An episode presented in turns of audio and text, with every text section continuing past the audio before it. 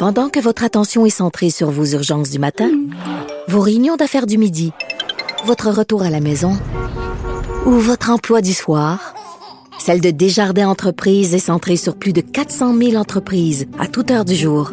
Grâce à notre connaissance des secteurs d'activité et à notre accompagnement spécialisé, nous aidons les entrepreneurs à relever chaque défi pour qu'ils puissent rester centrés sur ce qui compte, le développement de leur entreprise.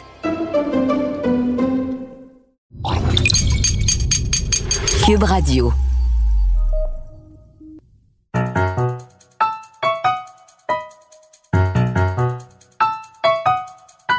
Ici Mathieu Bocoté et bienvenue aux Idées mènent le monde.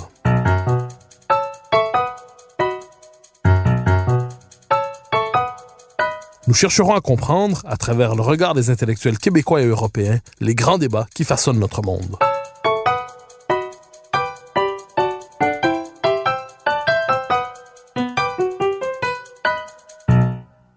Une période comme celle que nous traversons actuellement favorise la remontée à la surface de peurs primitives que la civilisation a tendance à enfouir ou à reléguer dans le domaine de l'horreur ou de la science-fiction. On parle de pénurie, on parle de confinement, on parle de quarantaine, on parle de pandémie. Pour le dire de manière imagée, la mort rôde, invisible, silencieuse, terrifiante, et chacun est en droit de se sentir menacé. Un petit virus a jeté nos sociétés dans un grand effroi, et tous sentent que nous ne sommes pas à la veille de sortir de cette crise.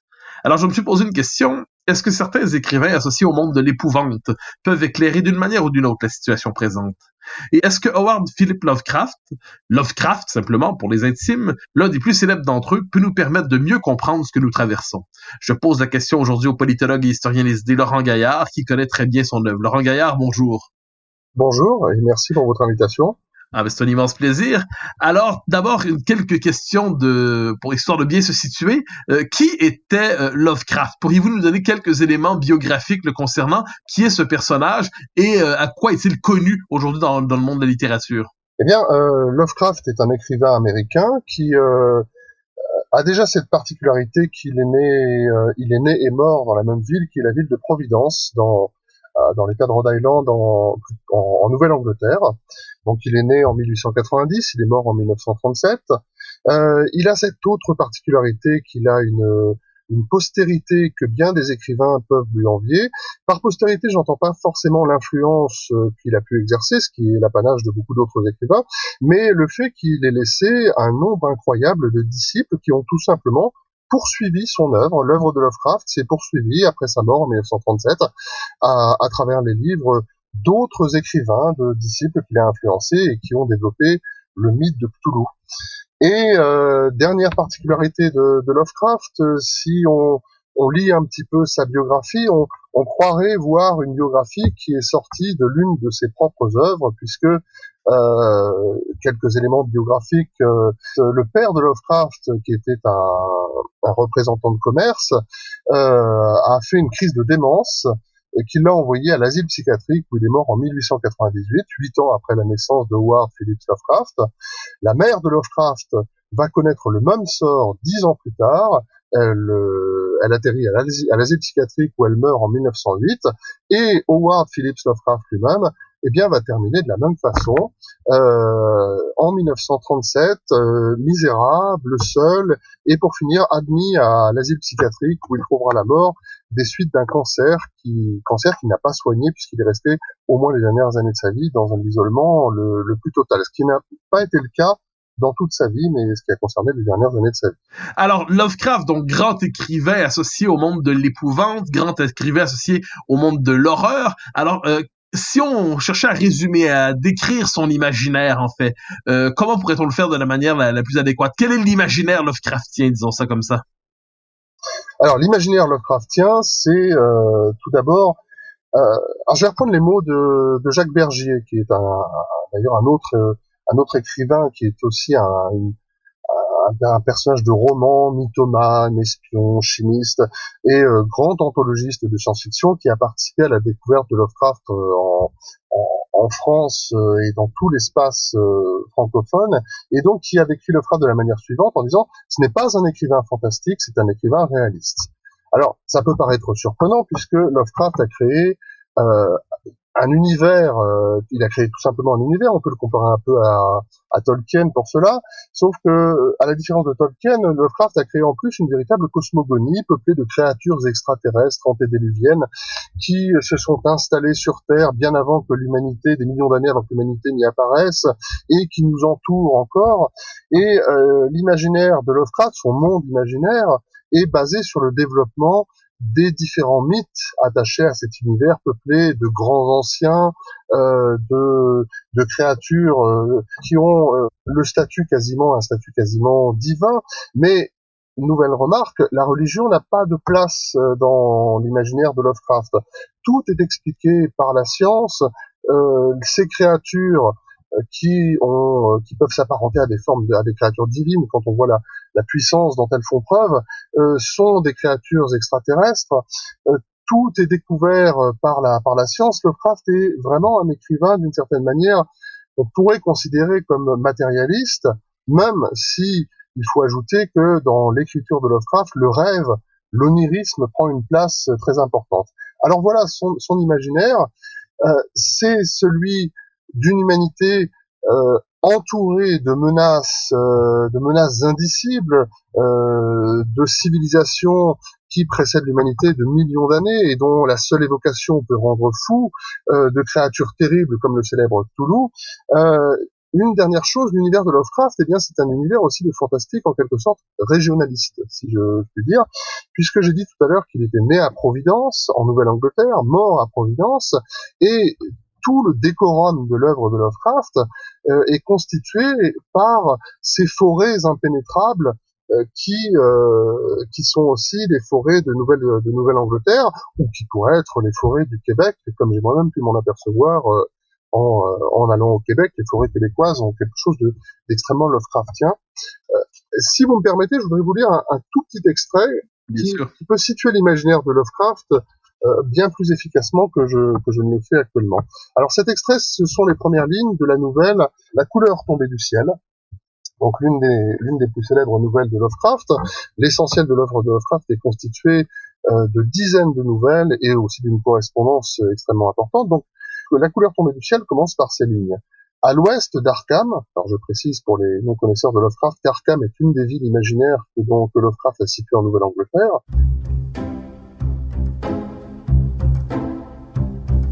À l'ouest d'Arkham s'étirent des collines farouches, séparées par des vallées plantées de bois profonds, dans lesquelles nulle hache n'a jamais pratiqué de trouée. On y trouve des gorges étroites et sombres, où les arbres s'inclinent étrangement, ou filtrent de minces ruisselets qui ne connaissent pas la lumière du soleil. Sur les pentes les moins abruptes se dressent de vieilles fermes dont les chaumières trapues, tapissées de mousse, méditent éternellement sur les antiques secrets de la Nouvelle-Angleterre, à l'abri des grandes corniches rocheuses. Toutes sont vides aujourd'hui. Les larges cheminées s'effritent peu à peu et les parois recouvertes de bardeaux bombent dangereusement sous les toits en croupe. Voilà le décor planté et dans ce décor qui est très souvent dans l'œuvre de Lovecraft, celui de la Nouvelle-Angleterre, des forêts du Massachusetts, du Maine, eh bien, peuvent se dérouler des drames aux dimensions cosmiques. Alors justement, c'est une chose assez intéressante, c'est-à-dire normalement on s'imagine euh, l'horreur absolue dans un monde presque parallèle, un monde tout autre que le nôtre. Or, chez Lovecraft, l'horreur absolue, l'horreur cosmique, les forces du, des ténèbres, les forces du mal euh, sont au cœur de l'univers le plus familier qui soit, euh, la Nouvelle-Angleterre. Qu'est-ce que ça nous dit sur son, son univers et son œuvre? Donc à côté de chez lui en fait. Tout à fait, c'est à côté de chez lui, c'est même c'est chez lui. Alors là, il faut revenir un petit peu à la biographie de Lovecraft euh, à ce qu'il a vécu aussi pour comprendre un petit peu quels éléments il replace dans, dans son œuvre. Il y a une fascination chez Lovecraft pour ses propres origines familiales, celle de sa mère, Sarah Suzanne Phillips Lovecraft, dont la généalogie remonte jusqu'à l'époque de la colonisation de la baie du Massachusetts au XVIIe siècle. Et Lovecraft a toujours été fasciné par euh, cette euh, antiquité nord-américaine euh, de du Massachusetts, de la Nouvelle-Angleterre et de sa propre famille. L'œuvre de Lovecraft est aussi en lien étroit avec sa propre biographie.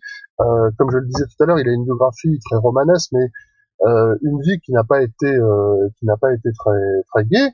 Lovecraft euh, connaît donc la mort de son père, de, sa mère. Il est recueilli par un, grand-père qu'il va adorer et qui va lui conter des fables gothiques, euh, lui faire découvrir les mille et une nuits, euh, lui faire découvrir l'Iliade, l'Odyssée, mais ce grand-père qui va mourir subitement et laisser euh, Lovecraft définitivement orphelin de père, de mère et de grand-père, et ce qui la, la, mort de ce grand-père va le plonger dans une forme de, de une véritable dépression de 1908 à 1913.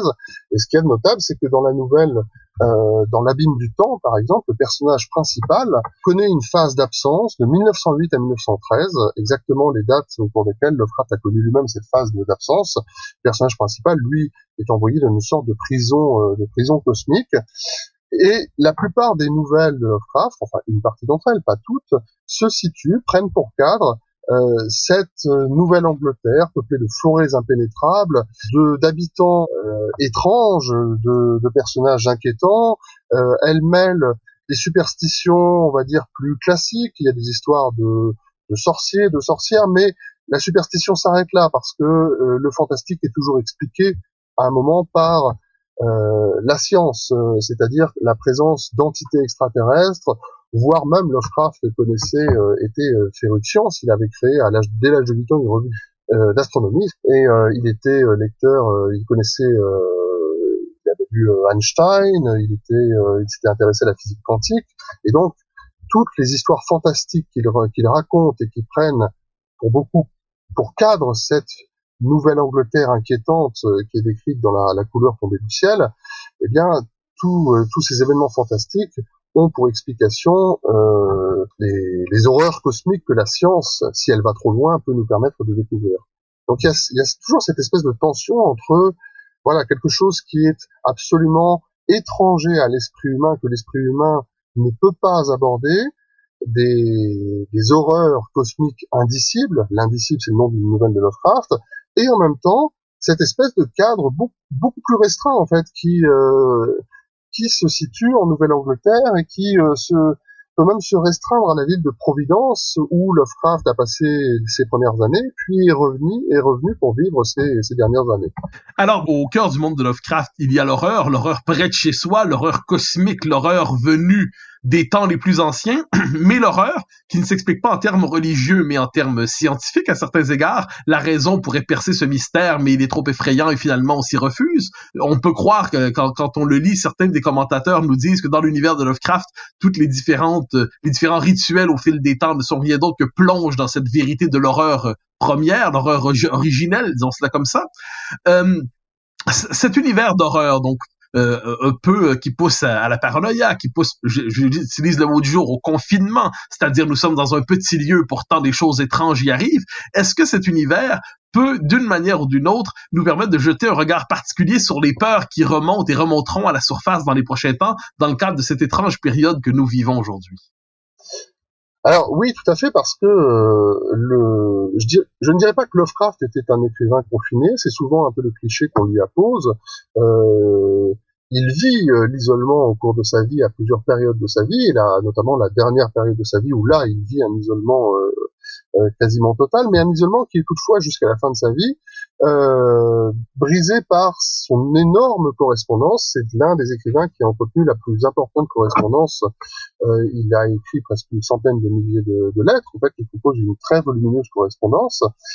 Mais euh, il, euh, s'il vit des périodes de confinement physique, ce n'est pas toujours le cas, puisque Lovecraft va euh, comment se marier notamment avec Sonia Green, bon mariage raté, mais qui le conduira à New York dans le quartier de Brooklyn, quartier de Brooklyn qu'il associe à une forme d'échec littéraire, et quartier de Brooklyn surtout qu'il déteste parce qu'il va lui inspirer d'autres d'autres nouvelles, qui va qui va même pousser un certain nombre de commentateurs à taxer Lovecraft de racisme parce qu'il décrit Brooklyn et ses habitants et les Noirs de Brooklyn.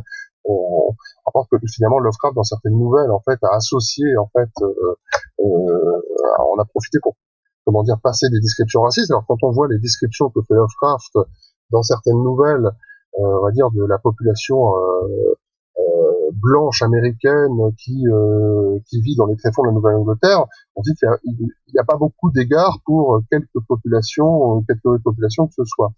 Euh, si Lovecraft n'est pas un écrivain du confinement, donc il sort de chez lui. D'ailleurs, il il a fait un séjour à Québec de 1930 jusqu'à 1932, je crois. Il en a tiré un livre qui s'appelle, il n'a pas été traduit en français, je crois, qui s'appelle To Quebec and the Stars, ou décrit la ville de Québec. Et, euh, mais par contre, Lovecraft représente le confinement dans son dans œuvre à de nombreuses reprises, parce que nombre de ces personnages, eh bien, euh, se retrouvent à un moment ou un autre isolés, confinés, enfermés.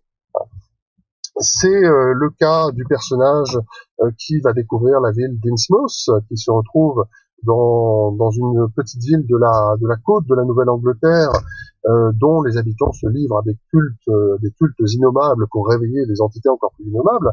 Et le personnage principal euh, va se retrouver à un moment enfermé, isolé. Euh, c'est le cas aussi de, de la famille qui est victime d'entités cosmiques dans La couleur tombée du ciel que je lisais tout à l'heure, qui se retrouve dans le plus parfait isolement, dans leur ferme enfermée, euh, entourée des hautes, des hautes forêts de Nouvelle-Angleterre. C'est encore plus le cas du personnage de Dans l'abîme du temps, qui lui se retrouve carrément dans une pendant cinq ans prisonnier d'un autre corps. J'en dis pas plus si les lecteurs veulent lire cette nouvelle, cette excellente nouvelle, euh, et euh, prisonnier d'une prison, on va dire, dimensionnelle. Et de manière générale, les, les, les personnages de Lovecraft, alors c'est encore plus le cas, je pense à une autre nouvelle, à Je suis d'ailleurs, où là vraiment on a un personnage principal qui vit dans la plus complète solitude, enfermé dans une sorte de château. On ne sait pas exactement où ça se, ça se trouve, mais il n'a aucun, aucun contact humain. Alors, où c'est intéressant, euh, ce que ça nous dit aussi de ce que peut de la manière dont nous pouvons réagir en fait à la situation de confinement, euh, à l'isolement. En fait, Lovecraft imagine l'isolement pour ses pour ses personnages. Euh, en fait, ces personnages se retrouvent isolés parce qu'ils se retrouvent dans des situations qui sont proprement euh, à un moment effroyable. Ou, euh, mais euh, évidemment, cet l'isolement de certains des personnages de Lovecraft fait écho aux propres périodes d'isolement que lui a, a, pu vivre. Et au cours de ces périodes, eh bien, Lovecraft s'est montré extrêmement prolixe, c'est-à-dire que pour lui, il le dit très clairement, euh, le refuge dans ces dans ces périodes de sa vie, c'est l'imaginaire et c'est surtout le rêve. Euh, je vous lis encore, si vous me permettez, un petit passage euh, qui explique assez bien cette conception. Je disais tout à l'heure que Lovecraft était un écrivain euh, matérialiste, mais un écrivain matérialiste, c'est pas le premier de ses paradoxes, qui laisse une large place au rêve. Alors, voilà quelques lignes qui sont au début de la nouvelle qui s'intitule Par-delà le mur du sommeil. Je vous les lis. Euh, nous pouvons deviner que dans nos rêves, la vie et la matière, telles que nous les trouvons dans notre monde, ne sont pas nécessairement constantes. Que le temps et l'espace n'existent pas tels que nous les comprenons à l'état de veille. Parfois, je crois que la vie matérielle n'est pas notre vie véritable et que notre futile présence sur le globe terrestre est un simple phénomène secondaire ou virtuel.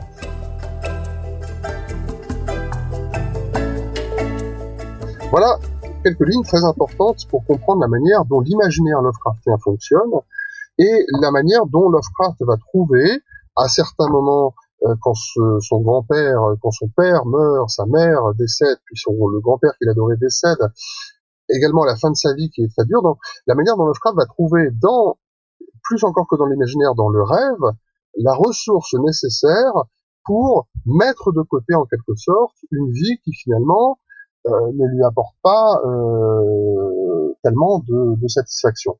cette, cette, dimension onirique est centrale et dans euh, les périodes de, confinement, d'isolement que Lovecraft connaît, eh bien, euh, il va, à mesure qu'il se trouve isolé, il va laisser plus de place encore à cet imaginaire onirique.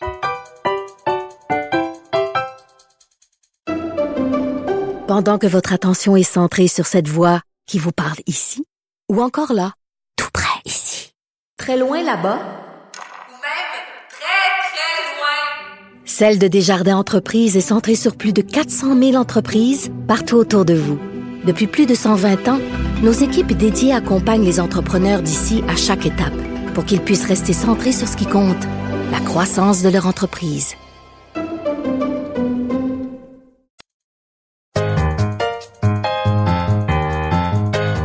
Toujours dans cet esprit, euh, lorsqu'on peut élargir la notion de confinement chez Lovecraft, c'est-à-dire c'est toujours un environnement, euh, donc si vous l'avez dit, c'est la Nouvelle-Angleterre, c'est Providence, c'est un, c'est un tout petit milieu, donc c'est un, sentiment peut-être euh, de, je dirais presque cloîtré socialement. Euh, comment les personnages chez Lovecraft réagissent-ils lorsque surgit l'horreur? C'est-à-dire lorsque la, la, vie tranquille est troublée par le surgissement non pas des euh, comment dire d'événements désagréables au quotidien, mais le surgissement de l'horreur absolue dans leur existence. Comment réagissent les personnages Lovecraftiens? Alors c'est simple, ils deviennent fous la plupart des, dans la plupart des nouvelles de Lovecraft, il y a des, des mécanismes d'écriture chez Lovecraft qui reviennent souvent, et euh, une, une, un des types d'introduction qu'il affectionne, c'est le personnage principal écrivant, couchant sur le papier parce qu'il ne peut le dire, il préfère le coucher sur le papier, euh, décrivant les événements auxquels il a été confronté et euh, écrivant euh, c'est d'une plume tremblante que je tente de relater les événements auxquels j'ai été confronté, ma main tremble et, euh, et mon esprit sur le point de s'effondrer. Euh, dans la plupart des nouvelles, on retrouve souvent ce, ce, ce, type de mécanisme. La plupart du temps, les personnages de Lovecraft qui sont confrontés en fait à ces à ces horreurs cosmiques qui se manifestent par de divers moyens euh, devant eux, qui vont euh, qu'ils ne peuvent comprendre et ce qui va entraîner leur folie, eh bien, vont se réfugier. Ces personnages, d'ailleurs, se réfugient euh, dans l'écriture. En fait, c'est assez, euh, c'est assez notable. La plupart du temps, dans par-delà le mur du sommeil, dans l'abîme du temps, dans l'appel de Cthulhu, on, nous raconte, le personnage nous raconte ou tente de nous raconter à travers l'écriture ce qu'il ne peut dire, et l'écriture reste le, médium en fait qui est privilégié chez les personnages de, de Lovecraft. Alors il y a chez Lovecraft une donc c'est un monde d'horreur, c'est un monde euh, qui euh, qui trouble la raison humaine, qui rend fou. Est-ce qu'il y a chez Lovecraft la possibilité d'une rédemption? Comment sort-on de l'horreur chez Lovecraft? Comment les personnages que j'avais évoqués par l'écriture, c'est-à-dire on finit par raconter par l'écrit ce qu'on ne parvient pas à dire, mais y a-t-il une place pour une forme de rédemption dans son œuvre? Alors pas de rédemption parce qu'il n'y a pas de bien et de mal. C'est-à-dire que l'horreur euh, telle qu'elle est décrite chez Lovecraft, ou même euh, elle n'est, elle pas, elle n'est pas corrélée à des notions, à des notions morales en fait. C'est-à-dire que l'horreur que décrit Lovecraft, c'est celle en fait d'être infiniment plus puissant que nous et plus ancien que nous, pour lesquels nous sommes, euh, nous ne sommes pas plus que des insectes en fait. Quand il décrit, alors voilà, les différentes créatures du mythe de, de il y a Cthulhu, évidemment, qui vit dans une cité enfouie sous l'océan et dont le réveil signifierait la, fin de l'humanité, Azathoth qui règne au centre de l'univers. Donc il y a en fait des entités extrêmement euh, extrêmement puissantes qui ne sont d'ailleurs toujours évoquées qu'à demi en fait euh, à l'occasion d'une des, des, des, pérégrinations des, des protagonistes des, nouvelles. Euh, ce ne sont pas des êtres en fait qui sont moralement mauvais. ce sont des êtres qui sont tout simplement si étranger à l'humanité euh, que euh, l'humanité ne peut pas pourrait peut-être tout simplement pas supporter l'idée de leur euh, de leur existence. Tenez, je, je vous livre encore un, un, petit extrait si vous me si vous me permettez encore, mais bien sûr. Il y a une nouvelle alors que j'affectionne tout particulièrement. On dit souvent qu'il faut commencer par le mythe de Cthulhu. Moi, j'avoue que la, ma nouvelle préférée de Lovecraft, c'est c'est les montagnes hallucinées. Euh, dans cette nouvelle, on trouve quasiment l'essentiel en fait de toute la cosmogonie Lovecraftienne et euh, deux, deux personnages en fait vont se trouver faire partie d'une expédition ayant pour destination l'Antarctique où ils vont euh, découvrir euh, les traces d'une civilisation bien plus ancienne que, que l'humanité. À noter que les personnages Lovecraftiens sont très souvent des journalistes, des universitaires ou des archéologues. Alors je vous lis là encore quelques lignes. Ils découvrent la cité, L'effet de ce monstrueux spectacle était indescriptible, car quelques diaboliques violations des lois naturelles semblaient évidentes au départ. Ici, sur un haut plateau follement ancien d'au moins 20 000 pieds d'altitude, et dans un climat radicalement inhabitable depuis une époque préhumaine remontant au moins à 500 000 ans, s'étendait presque à perte de vue un enchevêtrement méthodique de pierres que seule une réaction mentale désespérée d'autodéfense eût attribué à une origine autre que consciente et artificielle. Alors là où cette nouvelle est passionnante, Les montagnes hallucinées, c'est qu'on découvre une civilisation beaucoup plus ancienne que l'humanité, et on découvre que cette civilisation elle-même a été victime d'autres êtres encore plus puissants. Donc il n'y a pas en fait chez Lovecraft d'échappatoire, euh, il n'y a pas moyen de s'échapper de cette situation. Finalement, les seuls échappatoires, c'est la folie, ou alors c'est le fait de, de, de, nier en fait ces, ces, choses et de les fuir en fait. Euh, il n'y a pas de rédemption possible puisqu'elles n'ont pas de caractère non plus, disons, religieux ou moral. Alors, vous l'avez évoqué euh, brièvement. Imaginons un jeune lecteur euh, tenté par l'univers de, Lovecraft et qui veut s'y lancer, qui veut découvrir euh, ce, continent littéraire, disons ça ici. par quel, conseil de lecture lui donneriez-vous? Par quel ouvrage commencer chez Lovecraft? Et quelle piste suivre pour être capable de bien s'orienter, de ne pas être complètement désarçonné par cet univers qui nous sort de nos repères habituels?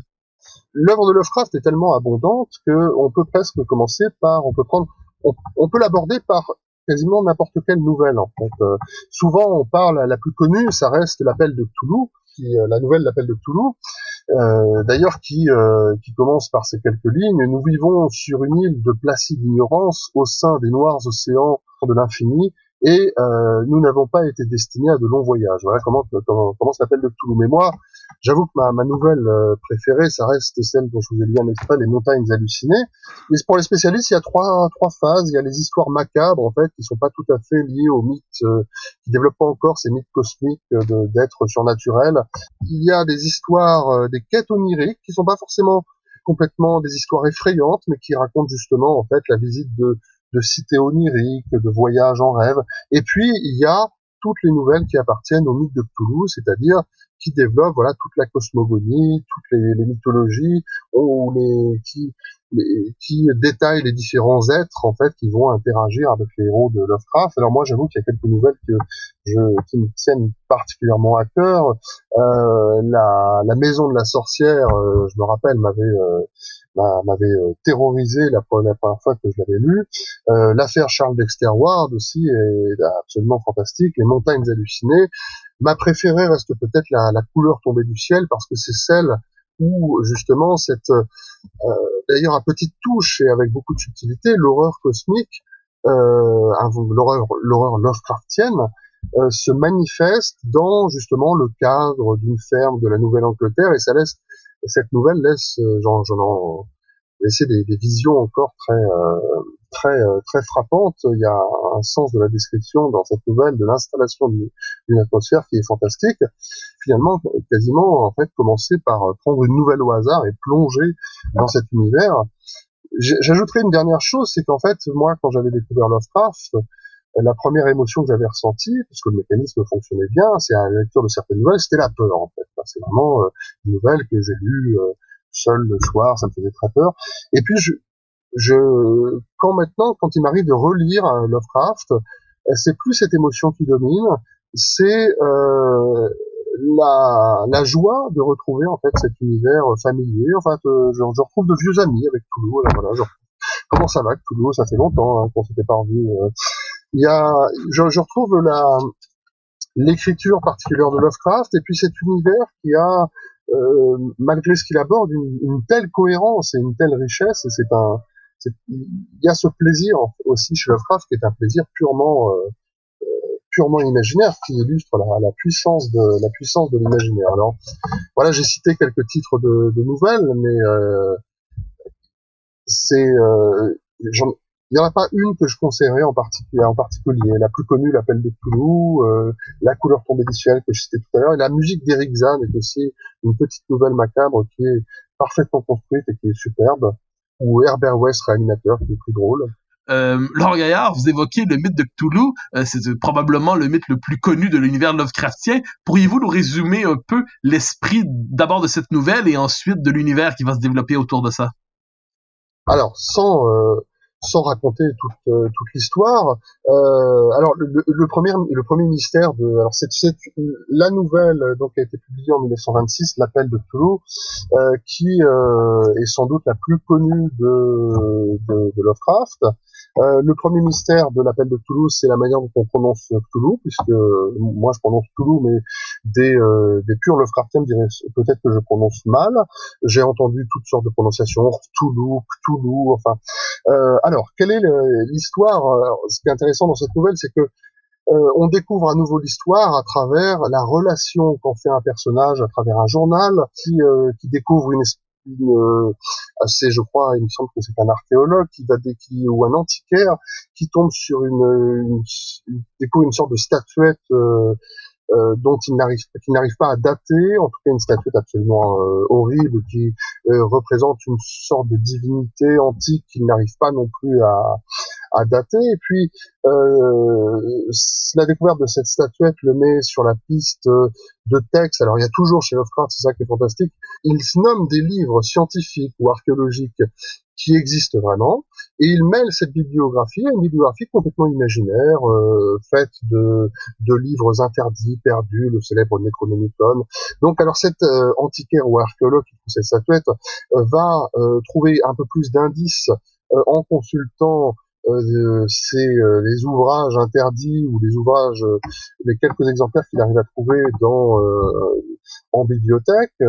c'est évidemment la bibliothèque de la Miskatonic University à Arkham, et il va découvrir qu'en fait cette petite cet objet le met sur la piste d'une cité engloutie euh, qui se situe. Alors, c'est intéressant parce que là encore, euh, en fait, euh, il y a des, des, des, des, mordus de Lovecraft qui vont essayer de savoir où, en fait, dans la nouvelle, la cité engloutie se situerait dans notre monde, et en fait, elle se situerait dans l'océan Pacifique, pas si loin de ce qu'on appelle le point Nemo, qui est en fait le point qui représente le point sur le globe le plus éloigné de toute côte terrestre.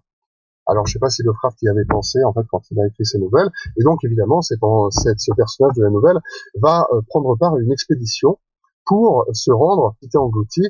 Et ben je ne livre pas la fin de la nouvelle parce que euh, évidemment ça serait un peu un peu gâcher le plaisir des lecteurs qui pourraient vouloir lire l'appel de Cthulhu. Mais euh, bon, chez Lovecraft en général, ça se passe ça se, ça se passe pas très bien. Alors, il, nous reste le temps d'une dernière question et je m'en voudrais de ne pas vous la poser. Elle est plus large, mais tout dans votre propos m'y conduit. Est-ce qu'on peut dire qu'il y a, à travers l'imaginaire de Lovecraft, à travers les nombreux livres, nombreuses, euh, nombreuses nouvelles, pardonnez-moi, que vous nous avez présentées, à travers les thèmes qui l'habitent, est-ce qu'on pourrait dire qu'il y a quelque chose comme une philosophie Lovecraftienne, une forme de vision du monde propre à Lovecraft? C'est-à-dire au-delà de...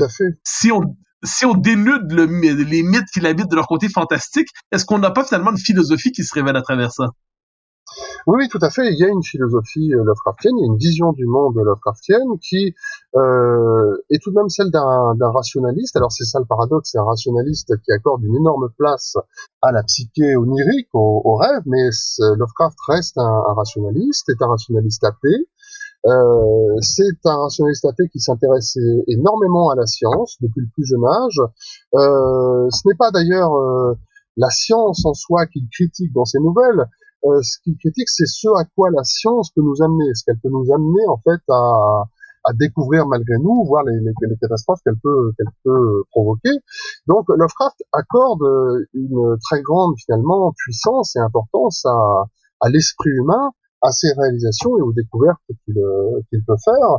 Euh, il y a aussi euh, euh, tout de même chez Lovecraft une certaine frayeur vis-à-vis de l'humain lui-même en fait, de ce, ce dont l'être humain est capable, même si comme je le disais tout à l'heure, c'est pas un être asocial, il a, il a une vie sociale assez assez développée, mais malgré tout, j'évoquais tout à l'heure les accusations euh, euh, de racisme qui sont qui, qui, peuvent être fondées d'ailleurs à la description en fait, euh, euh comment dire, dans certaines descriptions qu'il fait dans ses nouvelles, mais de la même manière, je disais, quand il, décrit certaines populations de la Nouvelle-Angleterre, du fin fond de la Nouvelle-Angleterre, c'est pas très tendre non plus. De manière générale, Lovecraft n'est pas forcément très tendre avec l'être humain en général. En fait, quoi.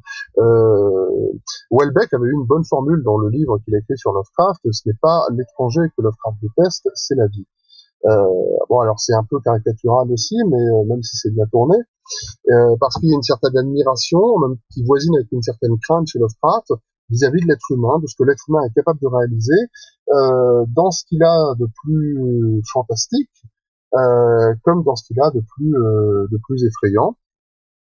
D'ailleurs, on n'a pas le temps de l'évoquer ici, mais le Lovecraft n'était pas un militant politique, mais il a quand même, euh, dans sa correspondance, euh, il évoque euh, son parcours politique et, il a un parcours politique intéressant. Au départ, c'est un, un, conservateur très très immobiliste. À la fin de sa vie, il supporte Roosevelt, pour lequel il va même il va même voter. Donc, il évolue beaucoup en fait.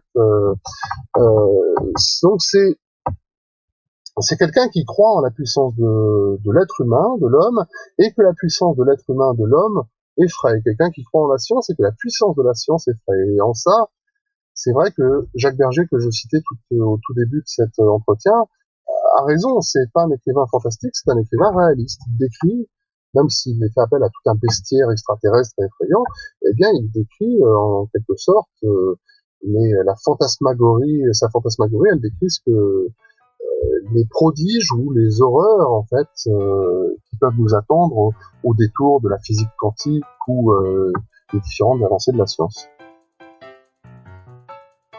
Alors Laurent Gaillard, je vous remercie infiniment pour votre passage aux idées mènent le monde et j'invite euh, nos, nos, auditeurs à se tourner vers les, les nouvelles que vous nous suggérez. Merci encore, merci infiniment. Merci à vous.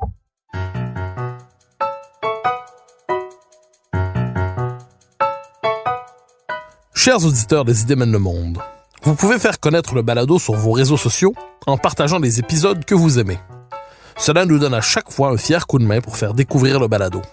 Ainsi, si vous écoutez sur une autre plateforme que Cube Radio, laissez-nous un commentaire. C'est encore une fois un geste qui nous permet de faire connaître la série au plus grand nombre. Merci à vous d'être à l'écoute. Vous pouvez me suivre sur Twitter et sur Facebook. Vous pouvez également lire mes chroniques chaque mardi, mercredi, jeudi et samedi dans le Journal de Montréal. Et chaque semaine, vous pouvez me suivre à la joute à TVA. Animation et recherche Mathieu Bock-Côté. Réalisation Anne-Sophie Carpentier. Une production Cube Radio.